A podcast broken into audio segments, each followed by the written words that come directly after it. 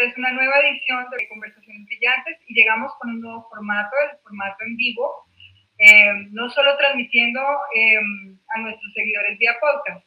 Y esto básicamente, pues porque hoy nos, nos llena de alegría este encuentro tan especial. Joan Anthony Melé, quien ha aceptado esta invitación, eh, nos, nos complace mucho su presencia. Joan es el presidente de la Fundación Dinero y Conciencia. Es conferencista, consultor, formador en valores, lidera el proceso de desarrollo de la banca ética en Latinoamérica y es miembro del Consejo Asesor de Kiodos Bank. Kiodos Bank eh, tiene, es un banco que tiene presencia en varios países de Europa.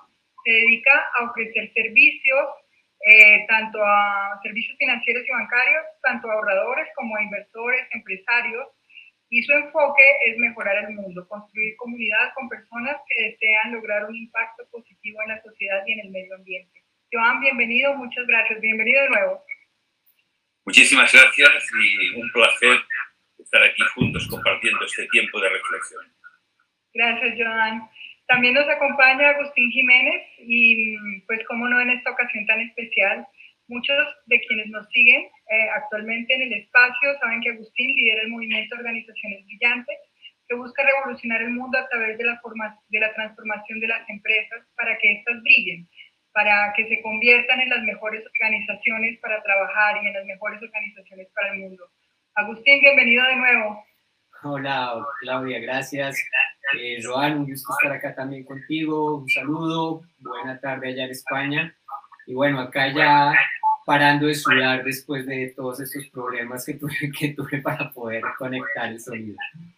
Bueno, te voy a pedir que te acerques un poco al computador porque te estamos escuchando muy lejos. Agustín. Ok. Y mal, sí. Hay, hay eco. ¿Me oyen mejor ahí? Muy bien. ¿Ahí mejor? Entonces, para no alargarnos más ya en esta introducción, pues eh, es evidente que hay un tema que nos une aquí a todos y es cambiar el mundo, que es de lo que vamos a hablar, cómo transformar el mundo. Y bueno, si nos da el tiempo, ya con estos cinco minutos que hemos tenido, la idea es responder algunas preguntas de nuestros espectadores, así que eh, pueden compartir sus comentarios, sus inquietudes a través de, de los mensajes en Facebook y ahí, en la medida de lo posible, les daremos respuesta. Bienvenidos a todos, muchas gracias por acompañarnos. Y bueno, arranquemos. Joan, la pregunta que muchos de nuestros espectadores tienen. Cuéntanos, por favor, qué es banca ética. Mira, para resumir, porque vamos con menos tiempo antes, eh, un banco siempre es un intermediario que recibe dinero de personas que de momento no lo necesitan y lo presta, lo invierte en proyectos de gente que tiene ideas pero no tiene dinero. Un banco es un intermediario que hace circular, yo a veces lo comparo con el corazón en el cuerpo, ¿no? Eh, le llega la sangre y según las necesidades hace circular sangre oxigenada. O sea que podríamos decir que un banco es el corazón del sistema social y lo que es la sangre en el cuerpo es el dinero en la sociedad. La misión de un banco es que circule bien para generar vida. ¿Cuál ha sido el problema? Que la economía ha ido degenerando, la palabra es esta, y ha convertido en objetivo ganar mucho dinero, en vez de contribuir a que las personas vivan mejor. Entonces, ganar dinero es una necesidad, pero no es un propósito, no es un objetivo, es un resultado. Si haces las cosas bien y generas riqueza, a final de año has tenido unos beneficios. Entonces, eh, cuando se convirtió ganar dinero en un objetivo, yo diría en una obsesión, llegó un momento que a todo valía. Y lo que sea, y financiando incluso pues, empresas que no respetan los derechos humanos o que contaminan el medio ambiente, o pura especulación. La gente tiene que saber que actualmente en el mundo, a pesar de la gran crisis del 2008, no hemos escarmentado y más del 99% del dinero que circula en el mundo cada día, lo repito por si alguien no me ha entendido, más del 99% es especulación. Detrás no hay nada. No, no, no se genera riqueza. Pero por otro lado, hay miles o millones de proyectos buenos que generarían riqueza en el mundo y no encuentran financiación o no encuentran una financiación adecuada. La banca ética, cuando nace, es un banco que tiene como objetivo primero las personas. No puede ser que el dinero sea más importante que las personas. Y lo hemos hecho. Por eso digo, hemos perdido la dignidad. A rebajar al ser humano por detrás del dinero o la propia tierra. Estamos contaminando la tierra, destruyendo la tierra y se reúnen cada año los presidentes discutiendo si hacen algo no hacen algo, pero, pero estamos enfermos. Entonces, una banca ética nace a finales de los años 60, el banco ético con el que yo he trabajado en Europa y en España durante años, Trío Dos Banques, nace en el año 1971. Primero era una fundación y en el año 1980 ya como banco, y los que lo fundan, y esto es muy importante, lo fundan con este propósito. Queremos contribuir a un cambio positivo de la sociedad. Y lo queremos hacer desde el sistema financiero. ¿Cómo? Financiando esos proyectos que aporten valor al mundo. No dinero solo, valor, creación de valor, ya sea en, en la cultura, ya sea en los desarrollos sociales, ya sea en el medio ambiente. Pero además algo muy importante, o sea, criterios éticos a la hora de financiar. Todo no vale, todo no vale. O sea, si miramos el éxito, hay gente que mide el éxito de las empresas por el dinero que ganan. Bueno, pues entonces, eh, perdonen el ejemplo, ya sé que no es muy adecuado en Colombia, ¿eh? pero entonces Pablo Escobar era un empresario de éxito. Ganaba mucho dinero y además hacía obras de caridad. Yo me sorprendí en Medellín que, bueno, hay gente que le tiene altares.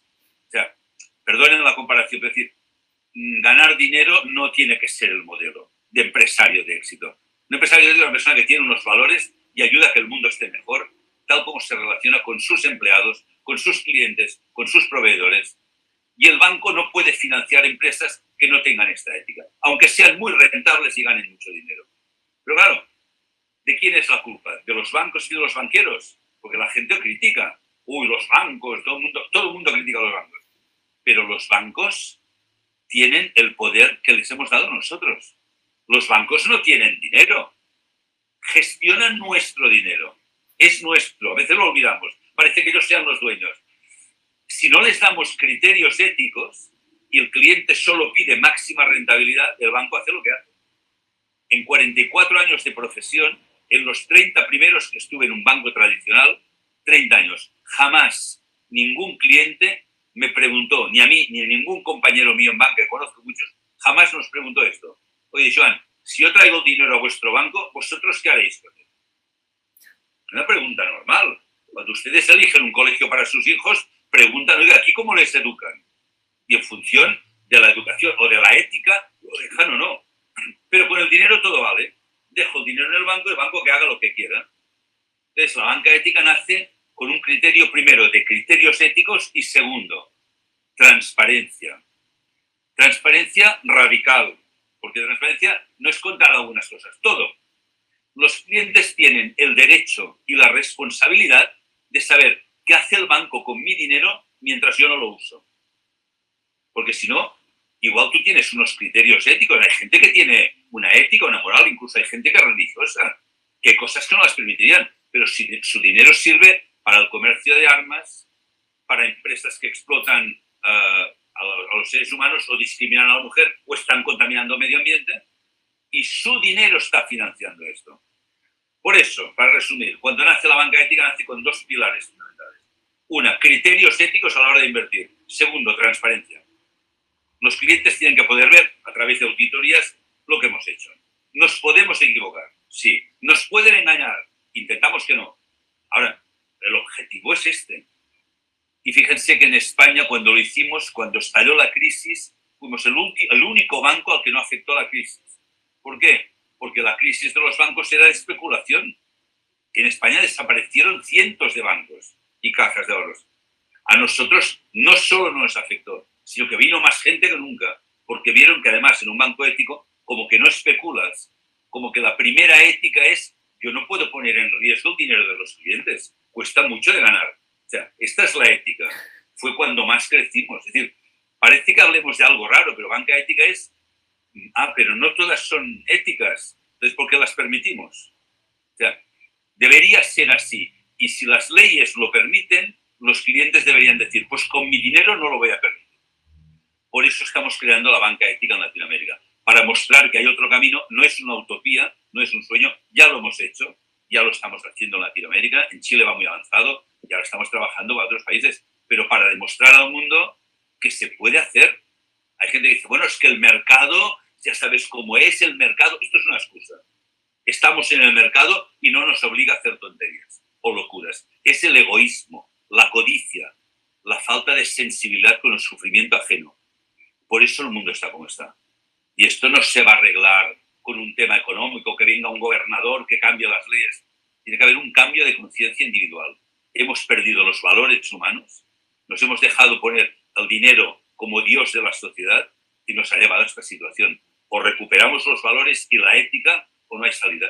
Y un banco ético es un gran ejemplo porque les decimos a la gente, si un banco lo ha podido hacer, cualquier empresa lo puede hacer, no hay excusa.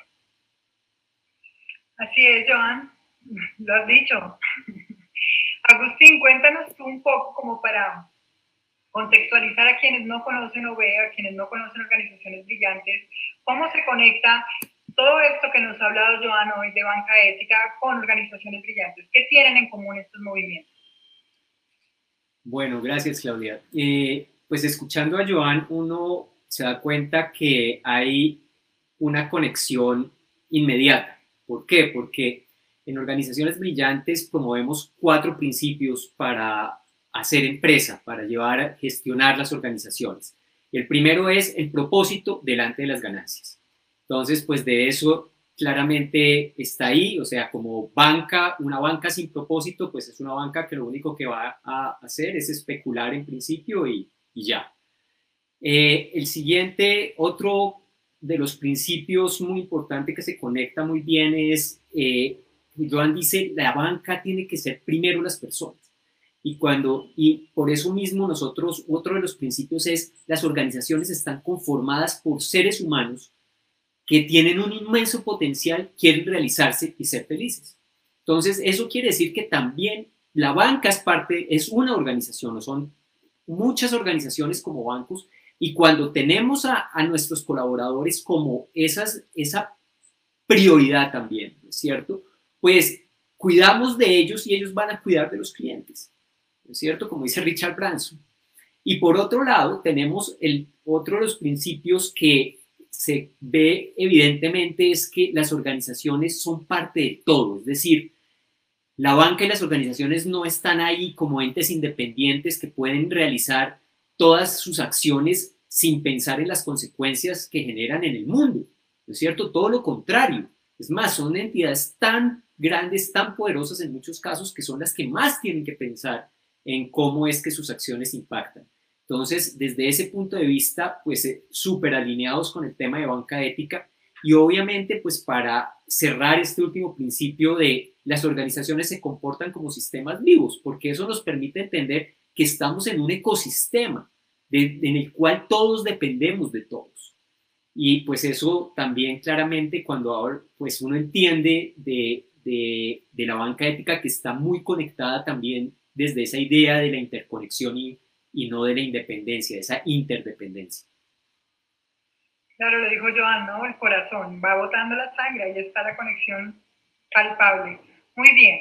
¿Por qué cambiar? ¿No? Entonces, em, con el contexto de lo que ustedes nos han dicho, muchos en, en algún momento de nuestra vida hemos pensado que el mundo tiene que cambiar. Decimos, Dios mío, esto tiene que cambiar. Pero no muchos de quienes lo decimos nos lanzamos a cambiar porque parece una tarea titánica, cambiar el mundo parece una carga imposible de llevar. ¿Por qué cambiar? ¿Qué hizo clic en ustedes? ¿Qué los decidió a lanzarse a cambiar el mundo? Joan, cuéntanos de tu historia un poco. Sí, yo en realidad lo primero que me di cuenta que para cambiar el mundo lo que tenía que hacer era cambiar yo, que lo tengo más cerca. Le dije, bueno, voy a intentar ser mejor persona, voy a intentar ser coherente y voy a comprometerme más con, con el mundo y haciendo esto el mundo estará mejor. Porque claro, cambiar el mundo estaría imposible. Cambiarme a mí es complicado, pero lo tengo más cerca. Y cuando uno lo hace y luchas cada día y te vas a dormir, yo lo hago desde hace 40 años o más. Antes de dormir hago una retrospección de la jornada, me miro a mí mismo un poco desde fuera, ¿no? A ver hoy Joan me ve cómo se ha comportado, ¿no? He sido auténtico, he sido una persona, me he interesado por los demás, me he comprometido, he sido proactivo, etcétera, etcétera veo fallos, veo errores, y por la mañana me levanto, yo dedico mucho tiempo por la mañana al silencio, a la meditación, y antes de empezar la jornada hago el firme propósito de intentar ser mejor persona que el día anterior.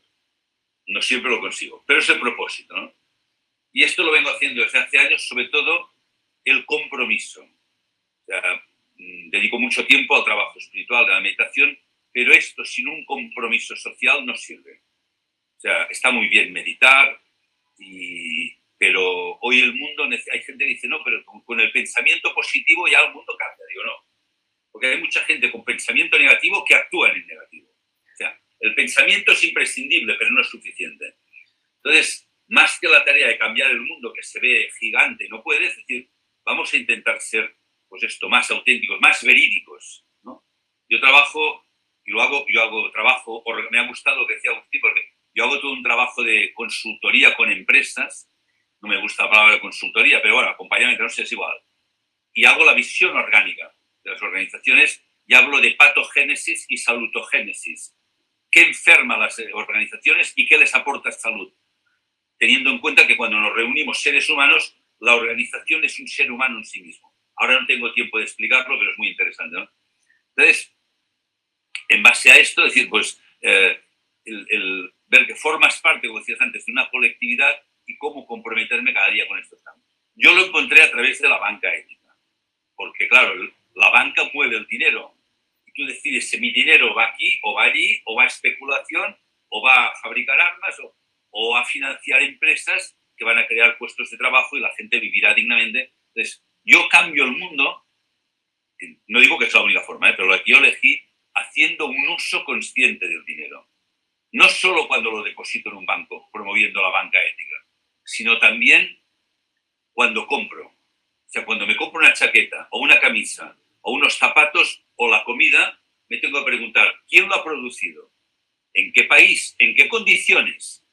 en estas condiciones respetan las personas. Cuando compro café de Colombia, sé de qué café les procede, es orgánico, las personas que trabajan allí pueden vivir dignamente. Porque claro, a veces se paga un salario miserable por un kilo de café, pero luego en un Starbucks pagas tres o cuatro dólares por un café, por la tontería que te ponen un envase y ponen el nombre. O sea, ¿cuál es nuestro criterio con el dinero? O sea, según qué cosas miramos de comprar barato y otras no nos importa despilfarrar. Y para mí, para cambiar el mundo, erradicar la palabra barato. No existe. Nada es barato. Las cosas tienen un valor. Si pago por debajo del valor, diciendo que es barato, alguien lo va a pagar muy caro por mí. Seguramente en otro lugar del mundo. No le voy a ver. ¿eh? Pues en un cafetal de Colombia o en una empresa de Bangladesh o en China, trabajando en condiciones inhumanas para poder luego vender barato y que la gente pueda comprar. No lo voy a permitir, con mi dinero no. Y lo mismo que digo, pues esto, todo lo que tiene que ver con el comercio justo, con los productos orgánicos, o sea, saber quién, dónde, cómo. Entonces, el uso consciente del dinero, tanto en el consumo como en la banca, a mí me da grandes posibilidades de cambio real. Por ejemplo, en la banca ética, yo he tenido, no les voy a exagerar, cientos de miles, incluso en un momento millones de seguidores en algunos vídeos. Les digo de verdad, hubo un vídeo que hice en Argentina que lo han visto casi cuatro millones de personas. Bueno, y me felicitan, me dan la enhorabuena, me dicen que me apoyan. Pues no sé cómo me apoyan, porque el dinero lo siguen llevando a los otros bancos. Digo, no me apoyes, apoya al otro banco, el dinero no lo traes a mí. Porque estamos creando la banca ética en Latinoamérica, todo el mundo, qué idea más buena, es fantástico, enhorabuena, yo te abrazo, no me abraces, no me felicites, simplemente pon tu dinero. O sea, tenemos que ser coherentes entre lo que pensamos, sentimos y hacemos. Y aquí está la brecha. Para cambiar el mundo es eh, conectar las ideas del corazón con la acción. Y la acción siempre es dinero consciente. Wow. Agus, tu historia es muy linda. Compártenosla, por favor. Bueno, pues eh, todo empieza por el mismo lugar que dice Joan, por cambiarme a mí mismo. Y esa creo que es una tarea además titánica en la que uno cuando decide embarcarse en eso, pues eh, no sabe lo que, a lo que se está enfrentando. Entonces, igual fue un momento de mi vida donde pues estaba, llamémoslo que bastante confundido eh, y me encontré con, con, el mundo de la programación neurolingüística y, y eso me devolvió algo que yo llamo recobré el poder sobre mí mismo y era darme cuenta que yo tenía el poder de decidir sobre mi vida y no que el mundo decidía sobre mí cómo es que yo tenía que llevar mi vida. Y en ese momento eso fue como una gran sorpresa y yo dije, oiga, pero esto se puede hacer, o sea, yo puedo cambiar. Y, y eso me empezó a poner en un camino pues muy, muy poderoso de cambio personal que me llevó a, a, sentirme de una manera muy distinta, a pararme en el mundo de una forma muy distinta. Y yo dije, bueno, pero pues entonces yo quiero empezar a compartir esto, porque fue tan impresionante para mí lo que me sucedió que dije, bueno, esto no lo quiero dejar solo para mí y, y voy a, a empezarlo a llevar a otros. Por cosas de la vida, pues yo siempre he estado en el mundo de empresa relacionado con eso, he sido empresario y pues emprendedor y empresario desde muy, muy joven. Y, y por una de esas cosas empezamos a organizar la cosa de tal forma que nos transformamos en Kawak, que es una empresa con la cual empezamos a buscar el cambio, el cambio de las organizaciones, pero al principio no sabíamos muy bien cómo ni por qué, solo sabíamos que queríamos que cambiara. ¿No es cierto? Porque sentíamos, teníamos una intuición de que había ahí algo muy importante para, para empujar desde ahí una transformación. Y después de unos años de irlo haciendo, nos empezamos a dar cuenta que cada vez que uno llevaba un proceso de cambio profundo en una organización, los que más cambiaban eran las personas de dentro. Porque uno no puede esperar que una transformación, una organización se vuelva brillante si las personas de la organización no empiezan a brillar. ¿No es cierto? Y en ese caso lo que nos empezamos a dar cuenta es que las personas empezaban a aprender ciertas cosas y empezaban a brillar, pero no solo en la empresa, sino en sus casas, porque lo que aprendían se lo llevaban primero para la casa. Entonces si aprendían a comunicarse mejor, aprendían a negociar mejor, aprendían a gestionar sus emociones mejor, eso tenía un impacto en sus hogares y tenía un impacto en sus entornos cercanos personales. Y después de un tiempo nos dimos cuenta que las organizaciones y las empresas son la segunda institución más numerosa del planeta después de las familias. Entonces dijimos, si queremos transformar el mundo, pues no hay ningún otro vehículo más poderoso que las organizaciones y las empresas como tal. Y pues lo mismo que Joan, pues dijimos, pues este, esa fue la elección, ¿no es cierto? En nuestro caso o en mi caso personal. Y, y pues a partir de eso empezó todo este camino de ayudar a esas organizaciones a transformarse en organizaciones con propósito, ahora en el camino de transformarse en organizaciones brillantes. Y pues lo que vemos es unos resultados que, que, se, que son exponenciales, porque cada vez que una organización toma la decisión de transformarse, empiezan a suceder cosas a su alrededor con los clientes, los proveedores, los colaboradores, en fin, los accionistas, que es muy potente. Entonces, pues eso fue en resumidas, como resumiendo la historia. Pues vean, yo lo que veo aquí, un poco de conexión entre estas dos formas en que ambos empezaron desde su cambio personal y creo que eso nos pasa a todos, ¿no? Cuando empezamos a cambiar cada uno, eso empieza a llevarnos a muchas cosas. Y hay otra cosa que me pareció que, que ambos tocaron y que es súper importante en este caso y es la coherencia, mantenernos coherentes con eso que decidimos empezar, con ese camino que decidimos caminar. Y eso nos funciona muy bien, pero sin embargo, eh, también se tienen que dar algunas cosas para que eso, digamos que el escenario posible esté o yo lo cree para que esos cambios y esa coherencia se mantengan. Entonces, em, es decir, por ejemplo, si, si, yo quiero, en el caso del que mencionas tú, Joan, de, la banca, si yo quiero que mi dinero em, eh, tenga un, un, uso eh, consciente, pues yo desde mi punto, desde donde yo me paro, tengo que hacer el uso consciente con lo que compro, dónde lo invierto, cómo lo guardo, cómo, qué hago yo detrás de eso pero ese, eh, digamos, hemos visto en muchas áreas que ya hay un camino de conciencia avanzado, que ya hay empresas que están trabajando en temas de energía, en temas de, de lo que comemos, de lo que nos vestimos, muchas cosas ya han avanzado en ese camino de conciencia y hay muchos pasos adelante. ¿Por qué la banca está tan atrasada? ¿Por qué para nosotros es tan raro hablar de banca de conciencia?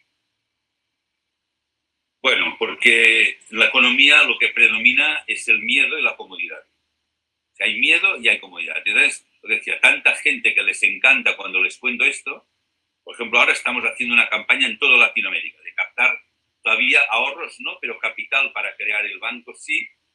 Y estamos haciendo, pues hemos hecho rondas así de Zoom por internet en Colombia y en México y en Brasil y en Argentina, en Uruguay, en Chile, y ahora vamos a hacer otras.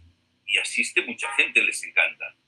Pero entonces empiezan a preguntar, bueno, pero me preguntan, hay, hay gente que se atreve y me lo pregunta, otros lo veo en la mirada, no me lo preguntan, pero, pero ¿esto será seguro este banco? Digo, mira, este sí, los otros ya has visto. O sea, ¿cuántos bancos han quebrado en el mundo? Los clientes han perdido todo su dinero y luego ha, habido que reflotarlo con dinero público. O sea, ¿cómo es que confías en la gente que tú sabes que los criterios éticos no están? O sea, entonces, eh, el miedo, la comodidad, ahora no es práctico, eh, cuesta muchísimo cambiar de... O sea, hay una resistencia al cambio. Pues decía, hay gente que llama el síndrome de Estocolmo, ¿no? Te han secuestrado y te enamoras del secuestrador. Bueno, pues el sistema financiero tiene secuestrado a la gente y lo critican, huye este banco, este el otro y tal, y, y, es muy fácil seducir. O gente que a veces, por ejemplo, cuando estaba en la banca ética, decían, hombre, Joan, yo vendría a tu banco si me das el préstamo más barato que el otro, por ejemplo. O sea, sigue siendo el egoísmo. O sea, ¿yo qué gano? Mientras la gente siga diciendo yo qué gano, en vez de decir cómo ganamos todos, no hay salida. O sea, es una transformación del egoísmo.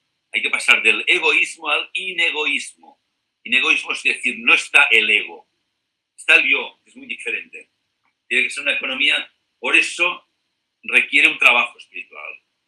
Espiritual, no necesariamente religioso, o sea, de autoconocimiento. Y por eso nosotros, además de, promover y estamos creando el banco, estamos haciendo charlas y seminarios en escuelas, universidades, empresas, bancos, porque en realidad lo que estamos creando es una red de conciencia. Yo le llamo así, la red mundial de conciencia. Empezar a conectar personas con esa conciencia, le llamamos la red dinero y conciencia, porque es conciencia en el uso del dinero. Porque hay mucha gente que dice, uy, no, yo tengo mucha conciencia, medito tres horas al día, pero en el comportamiento con el dinero sigue haciendo lo mismo. Pues perdona, se llama esquizofrenia. Meditas, eres muy espiritual, pero tu dinero sirve al contrario. Pues esto es la coherencia. ¿no? Por eso cuesta, cuando hablas de dinero, porque tras el dinero hay fuerzas muy poderosas que actúan. Uh, hoy no tenemos tiempo de hablar, entraríamos ya en temas esotéricos y no toca pero hay fuerzas poderosas que se manifiestan en el subconsciente. O sea, yo en los 44 años de profesión he podido ver miles, esta ha sido mi escuela. Yo he aprendido no en la universidad, la universidad me enseñaban teoría, no, no. Donde he aprendido es en, en, la, en la escuela de la calle, viendo la relación de las personas con su dinero y viendo cómo en realidad no son libres. Fuerzas poderosas como, pues esto, el miedo, la codicia, las ansias de poder, todas estas cosas actúan en el subconsciente y hacen que las personas sean, pues esto, marionetas o caricaturas de lo que podrían llegar a ser. Por eso la propia relación con el dinero es un camino de autoconocimiento y crecimiento personal. Yo a veces esto lo he hecho con personas, con amigos que me han pedido ayuda. Digo, bueno, si quieres ver tu subconsciente, mírate un día tus extractos de la tarjeta de crédito y verás el subconsciente. Verás en qué estás dispuesto a gastar dinero y en qué no. ¿no? Tarjeta de crédito o de débito o la contabilidad. Allí una cosa es lo que pensamos, la otra es lo que hacemos.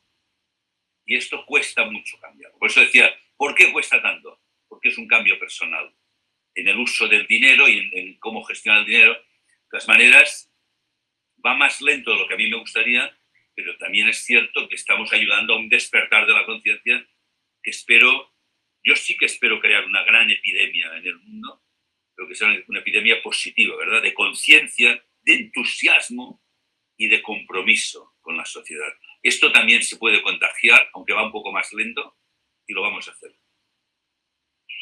Bueno, y ahora que hablas tú de la pandemia, ¿cómo ves tú que afecta todo este tema de la pandemia? ¿Cómo ven ustedes? ¿Qué, ¿Cómo afecta este tema de la pandemia? Porque en mi caso particular, la pandemia ha me ha liberado de algunas como paradigmas, ¿no? De, unos prejuicios que yo tenía. Por ejemplo, en mi caso, que como les decía, yo, soy profe de yoga, y yo no, no, no me hallaba pensando mis clases por internet, ¿no? Esta pandemia me puso en el camino y ahora doy mis clases por internet. La verdad ha sido una experiencia muy hermosa, es distinta, es distinta de dar una clase presencial, obviamente, pero es una experiencia muy linda.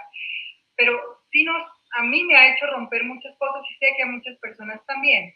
¿Esto, ¿Esto cómo nos afecta? ¿A ustedes les ha hecho también cambiar paradigmas? ¿Ustedes creen que esto va a impulsar este despertar de conciencia? ¿Nos retrasa el proceso? ¿Cómo ven ustedes que este efecto de lo que nos está pasando va a, llegar a, este proyecto, a estos proyectos comunes? Si quieres empezar, Agustín, que he hablado antes, y luego ya añado algo. Pues yo creo que definitivamente con este tema de, de la pandemia eh, hemos tenido que, que, reevaluar muchas cosas, ¿no es cierto? Y, por ejemplo, una en mi caso, pues así como muy contundente de mi quehacer en el trabajo, por ejemplo, fue el hecho de también pensar que los procesos de cambio no se podían hacer por Internet, los procesos así masivos, con mucha gente al mismo tiempo, que eso la gente no se iba a conectar. Yo tenía un prejuicio súper fuerte sobre eso. Eso no, no, era posible. Y en la medida que, que fue pasando, pues nos hemos ido dando cuenta que no, todo lo contrario, que funciona muy bien también y que, y que son ideas que a uno se le meten en la cabeza. Y yo creo que el, el, esto del, del, COVID ha tenido algo en el, en el impacto y es, por ejemplo, eh, ¿qué pasó con el teletrabajo? O sea, en las organizaciones, en la mayoría de las empresas, antes el teletrabajo era como, no, pero eso cómo lo vamos a hacer? Eso no es posible, eso en esta organización no se puede. Y resultó que el 99% o no sé, 90% de las organizaciones a nivel mundial tuvieron que decir, de un día para otro, mandamos a toda la gente a trabajar a la casa, o a una gran parte de la gente a la casa. Y se pudo, ¿no es cierto? Muchas, la gran mayoría lograron, sí, que el primer mes hubo ahí unos, unos ajustes, el segundo también, pero cada vez nos vamos ajustando y cada vez funciona mejor.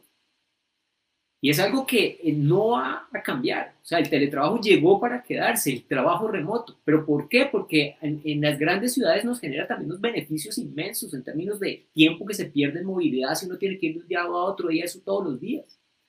Entonces es cómo a mí lo que me impresiona es cómo tiene que llegar algo tan fuerte y tan duro como una pandemia para que realmente las personas eh, decidamos cambiar. Y decidamos cambiar cosas que además no son profundas, porque es que trabajar remoto, trabajar en presencial, ¿qué profundo tiene eso? O, o el hacer el taller virtual o hacerlo presencial. ¿Qué tiene eso en realidad si uno lo mira? ¿Qué tiene eso de profundo? Pero hasta para cosas de ese nivel nos cuesta. ¿Cómo será en temas como los que dice Joan de manejar mi propio dinero?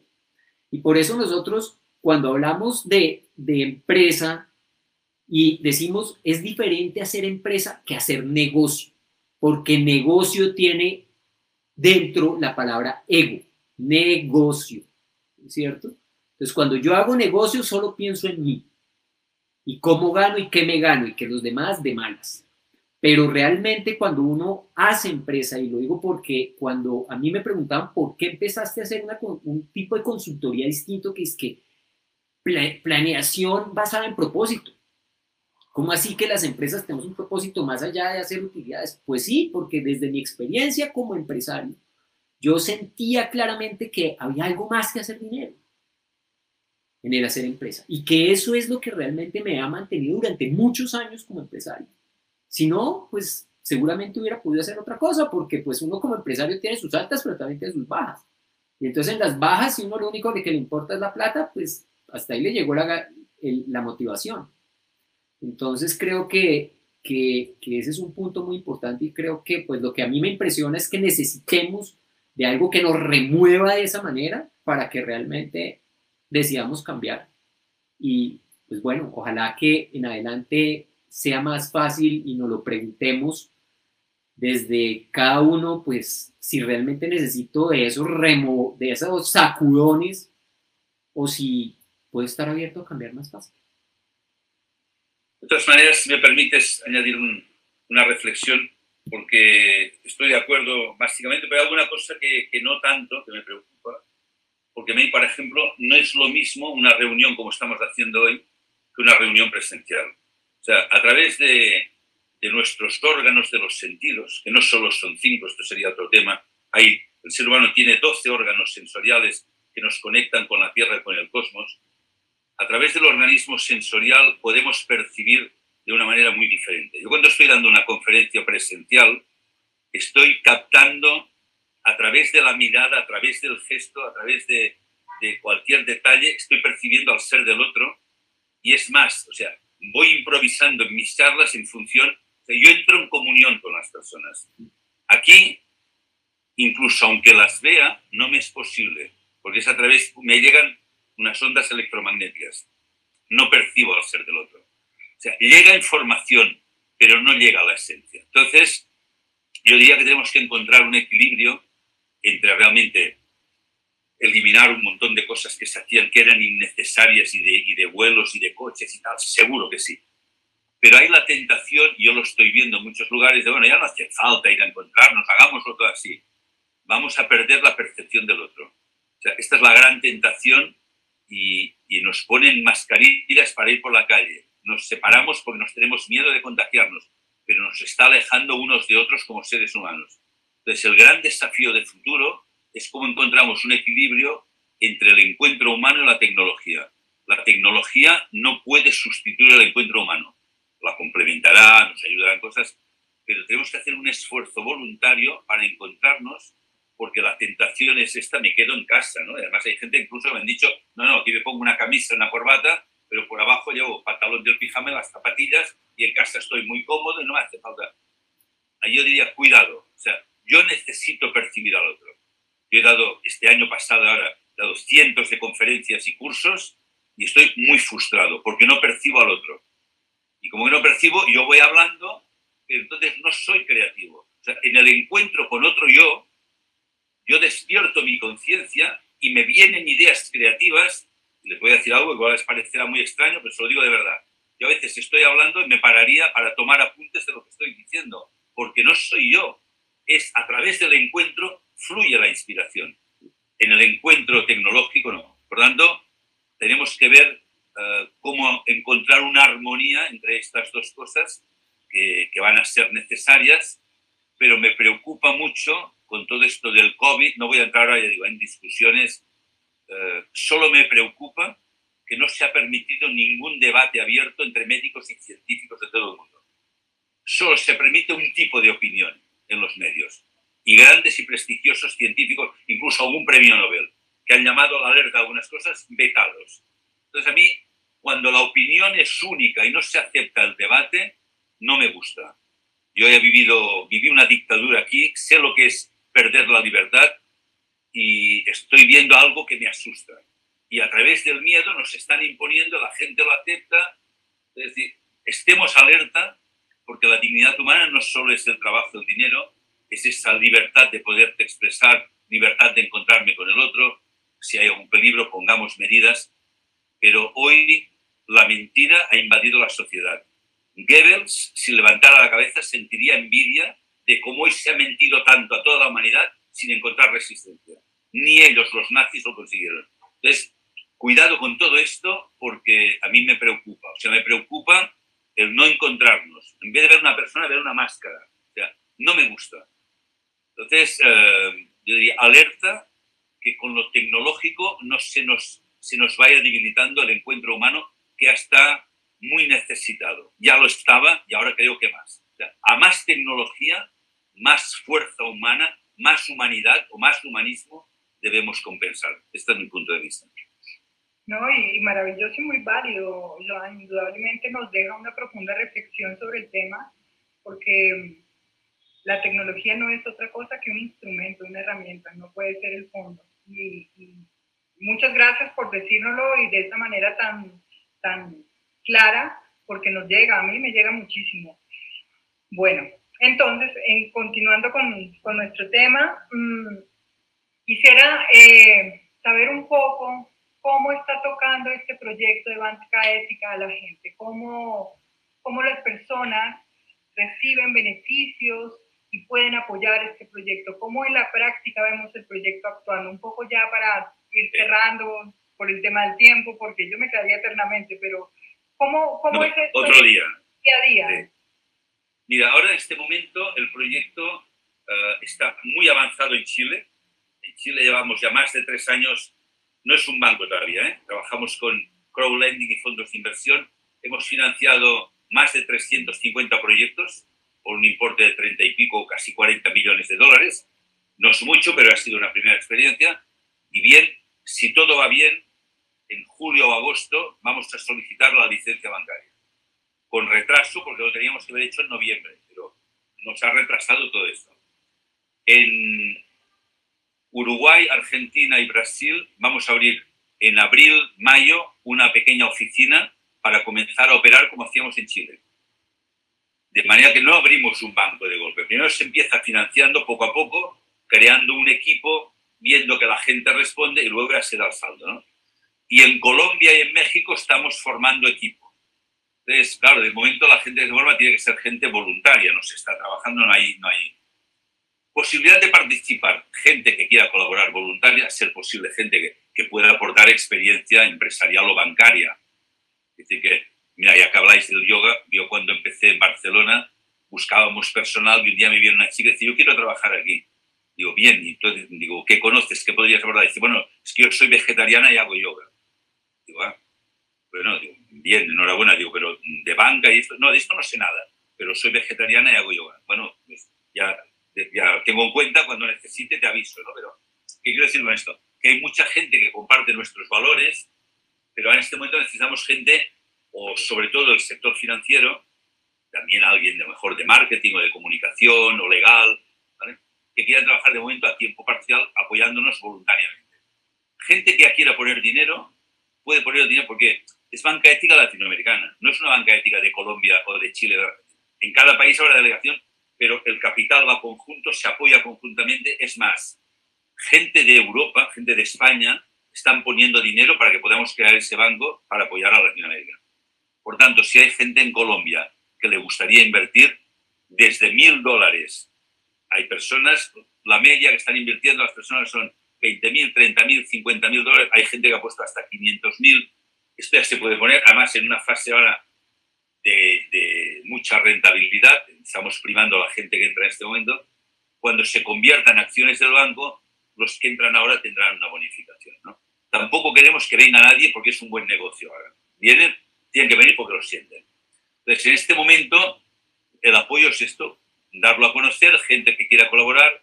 Cuando yo pueda reanudar mis viajes a Colombia, estoy trabajando ahora a distancia, como estamos haciendo ahora, pero quiero ir a, Colombia, volver a dar charlas como he dado, públicas, y a trabajar con el equipo que estamos forjando allí, forjando allí para poder tener lo antes posible una pequeña oficina. Digamos, no queremos estructuras faraónicas. Vamos a trabajar y que la vida que tengamos nos diga cómo tiene que ser la forma, no al revés, ¿no? Y esto, pero hay gente ya de todos los países, de, de Norteamérica, Latinoamérica y de Europa, que están poniendo capital para ayudar a que esto se pueda crear. O sea que hoy ya es posible a partir de mil dólares, si a alguien le interesa, luego me pasen, se pongan en contacto, les diré cómo lo tienen que hacer y ya se puede, ¿no? Y también esto, gente del sector financiero. Necesitamos poder tener esto en Colombia. Además, ahora que no nos escucha mucha gente, así en plan de broma, les digo, podemos ser pequeños, pero me gustaría ser como una piedra en el zapato para los otros bancos. Porque claro, cuando vas hablando de banca ética, los demás, oiga, pero nosotros también somos éticos. Y bueno, no sé, pero ustedes hacen esto, esto y esto, pues ustedes verán. Entonces, les es un poco incómodo y me gustaría que pasara como en España, ¿no? Que pues cientos de miles de personas cancelaban las cuentas de los bancos para ir a la banca ética. Entonces, se asustaron porque perdían clientes. Pues esto. O sea, incluso yo me acuerdo una vez unos clientes que sacaron varios millones de euros de un banco muy importante, no voy a dar un nombre, para traerlo a nuestro banco. Y el director del banco no lo comprendía. ¿Pero por qué te vas? Si yo te doy una rentabilidad más alta, por un tema de ética, de valores humanos y de transparencia. Y el director dijo, contra esto no puedo luchar. O sea, la primera vez que una persona primaba los valores por encima de la tasa de interés. Y el director del banco no lo entendía. Digo, pues empieza a entenderlo porque vienen nuevas generaciones que lo van a reclamar. Entonces, es muy importante para Latinoamérica, pero también para el porque si esto tiene éxito y lo tendrá en Latinoamérica, lo tendrá seguro Si nos apoyan, lo tendrá antes. Esto va a ser un ejemplo para otros lugares del mundo.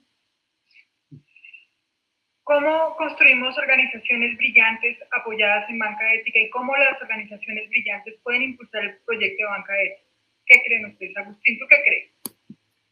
Pues hombre, yo creo que yo creo que estos son círculos virtuosos, ¿no es cierto? Porque las organizaciones brillantes necesitan banca ética para que tener quien las financie, ¿no es cierto? Más fácil, porque van a encontrar ahí un socio natural, ¿no es cierto? Porque las organizaciones brillantes también están para transformar el mundo.